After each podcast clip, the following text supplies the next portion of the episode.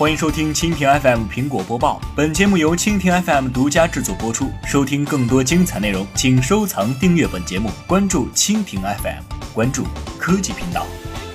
虽然目前仍然有不少人看好 Apple Watch 的发展。但是不能忽略的一个事实就是，自从 Apple Watch 上市至今，瑞士传统手表厂商的日子是越来越难过了。全球最大手表厂商 Swatch 于本周五表示，2016年上半年该公司的利润下跌幅度预计会超过百分之五十。正是这一份声明，让 Swatch 的股价跌至近六年来的最低谷。据了解，Swatch 手表在中国香港、法国、瑞士等地区销售受到了很大的影响，而分析师认为，这正是智能手表崛起的一个信号。其中，Apple Watch 是智能手表产业的领军者。Apple Watch 在2014年9月发布亮相之后，现任苹果首席设计官乔纳森·伊夫曾放话，他们将会让瑞士人陷入麻烦。当时，乔纳森的这番话引起了众多瑞士表商的嘲笑。在这些瑞士传统表商进入智能手表领域之前，他们对自己所从事的行业可谓是优越感十足，根本看不起包括 Apple Watch 在内的一切智能手表产品。现在来看，这些瑞士表商都为自己的轻言。而付出了代价。根据最新的一项调查数据显示，目前 Apple Watch 仍然是智能手表产业中消费者满意度最高的产品。